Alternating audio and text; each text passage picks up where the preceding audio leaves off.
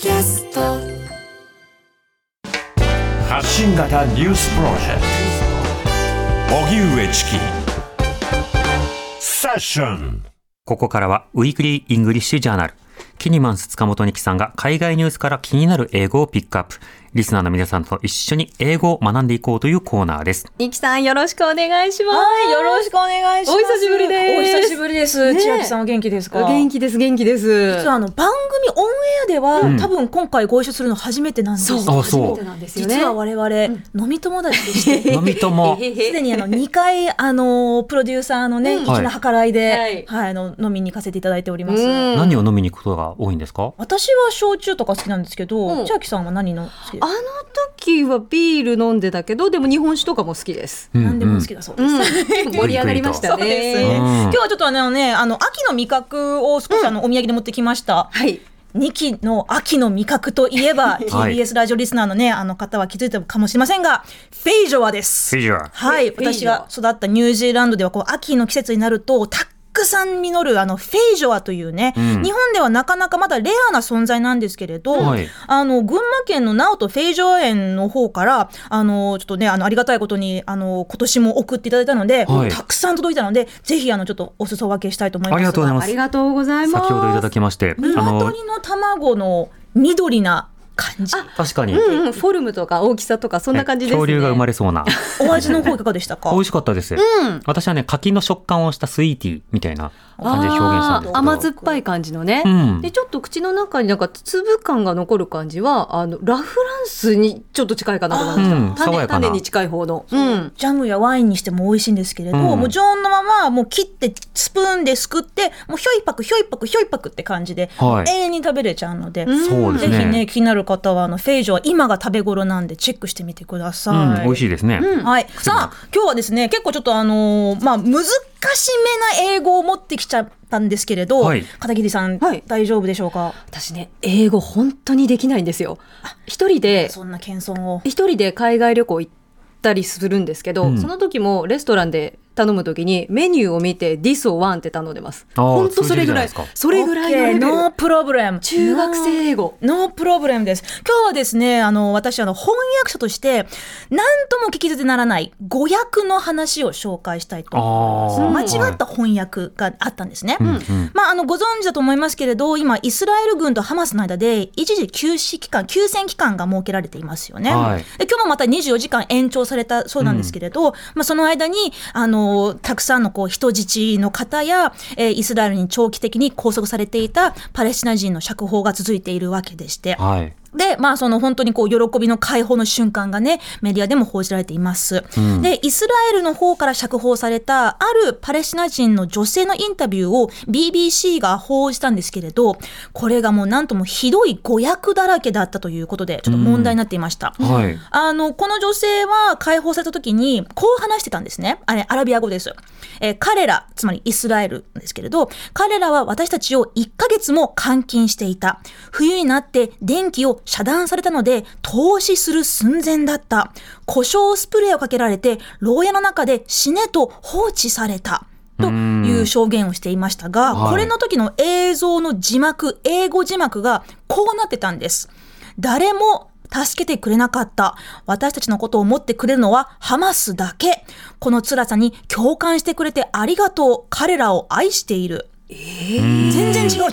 全然違いますね。そうなんですね。で、こういった誤報にが起こることで、世間のパレスチナの人々に対するイメージって当然影響されると思うんですよ。はい。で、実際にこれについてこう警鐘を鳴らしたある団体がありまして、んえーもう大拡散されてね、10万近くのいいねがつき、えーまあ、広まりました。その団体というのは、レスポンドクライシストランスレーションというえー団体で、彼らは165以上の言語で世界中の移民難民を言語で、つまり翻訳や通訳で支援をする言語アクティビスト集団だそうです。あの命を守るために必死で渡った先での難民申請、ね、たくさんの事務手続き、生活や法的なトラブルなど、まあ、そんな中で言葉ができない、コミュニケーションができないとなると、もっともっと不利な立場に追いやられて、なかなかそこから抜け出せなくなるという事例が実はいくつもあるそうなんです。はい。まさにもう翻訳ガチャ、通訳ガチャと言えるぐらい。うんうんね、まあ、そんなあの弱者の、えーまあ、言語サポートが乏しい現場で安全や尊厳またはもう基本的人権さえも損なわれかねないということでこのレスポンド・クライシス・トランスレーションというか団体が、まあ、もうもうぼ無償で、えー世界中の個人や機関と連携して昼夜問わずサポートを行っている。そうなんです。うんもう165以上の言語ですからもう相当な数ですよね。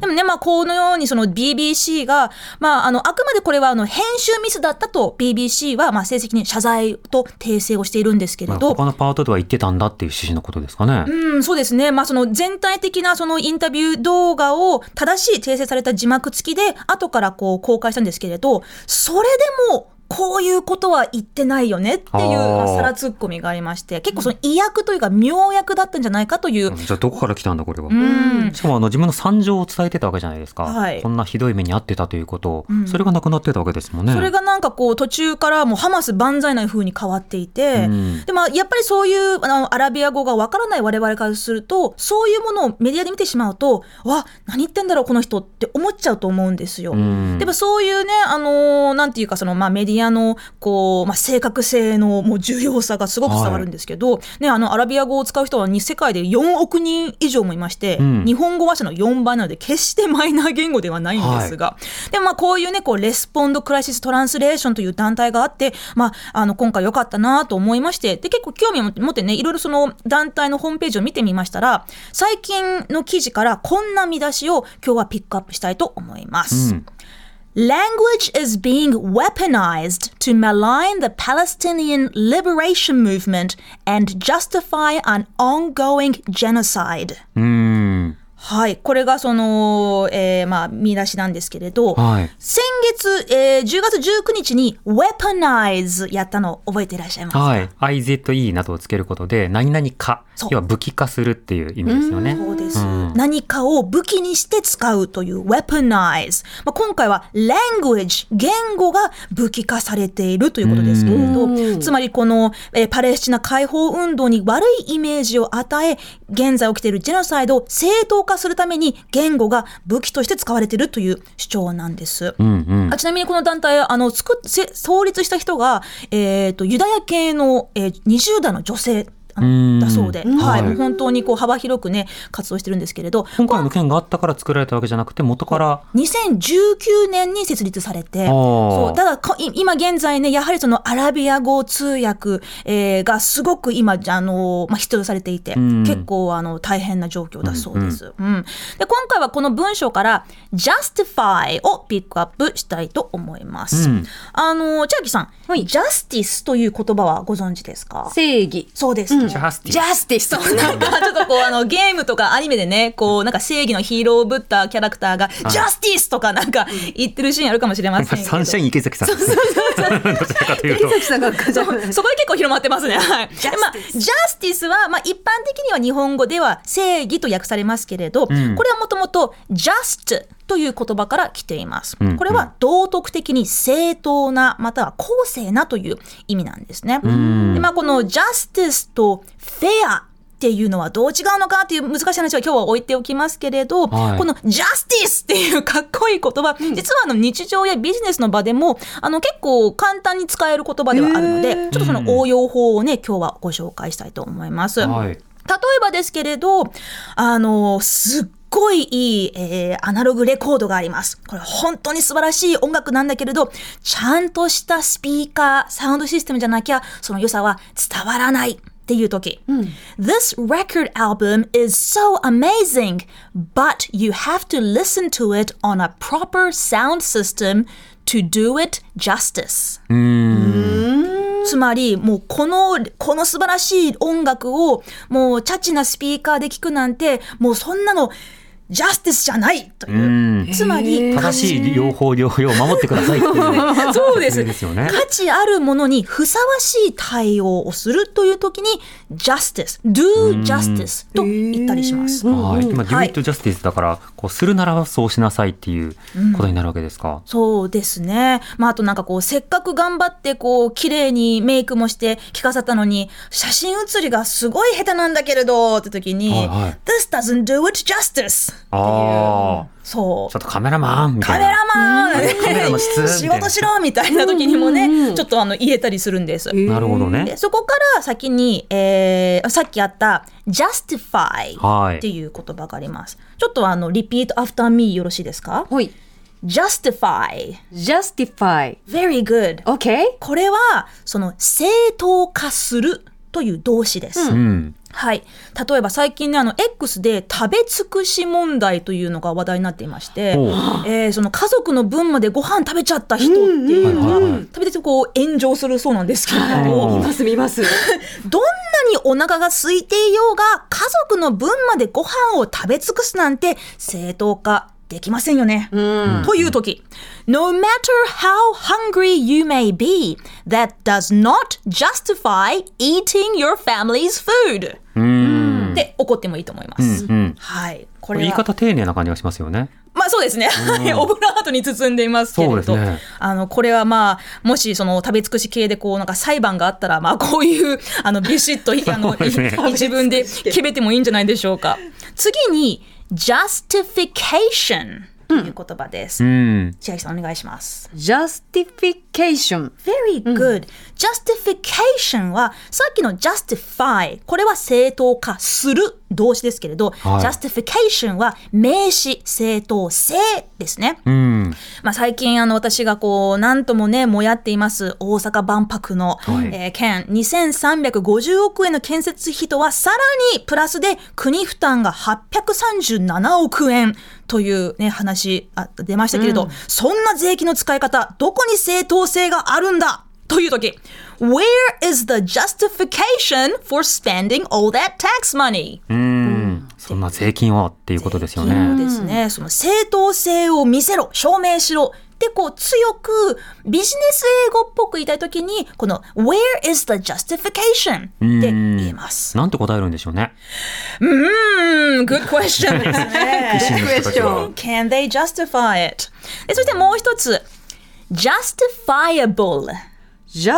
justifiable。あ、惜しいです。これはね、justify に able、つまりこう何々できる、可能というのをお尻につけることで、justifiable になります。justifiable。very good、これもね、まあ、あの、日本語だと結構いろいろ似てるんですけれど、justifiable は正当化できる。まあ、正当化する可能性があるということですね。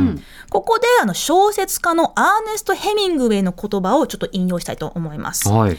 いかに正当化できようとも戦争が犯罪だということを忘れてはならない。Never think that war, no matter how necessary nor how justified, is not a crime.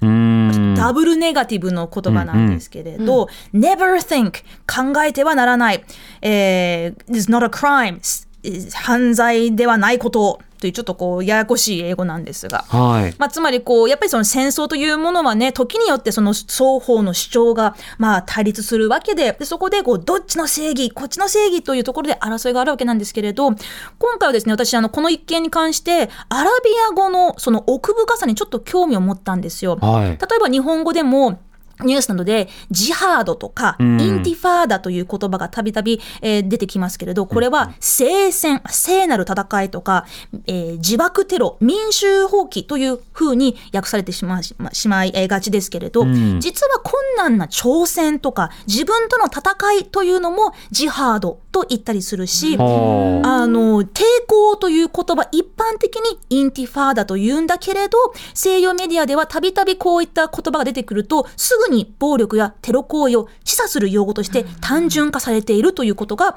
えー今回私が調べたこのレスポンドクライシストランスレーションの団体の主張だったので、まあ、もし機会があったらねぜひあのアラビア語のあの専門家の方など、はい。もしよ呼べたら、ええこういった話ちょっと聞いてみたいななんてそうですね。セッションにはしょっちゅう来ていただいているので、ペルシャ語圏の方も、アラビア語圏の方も、でもこういうふうに言葉っていうものがわからないがゆえにフェイクの温存っていうか、フェイクの温床になってしまうということ、これをすごく感じさせられるところがありましたね。特に我々、まあ、日本にいると、その日本で来るニュース、え大体まあ多くの場合、英語などから翻訳されていて、で、さらにその現地の言葉から翻訳されている。だからなので、その言葉のね、あのーまあ、不足といいますか、欠乏によって、情報がいる future と思いま and したはい。ウィークリーイングリッシュジャーナルでした。ニキさんありがとうございました。ありがとうございました。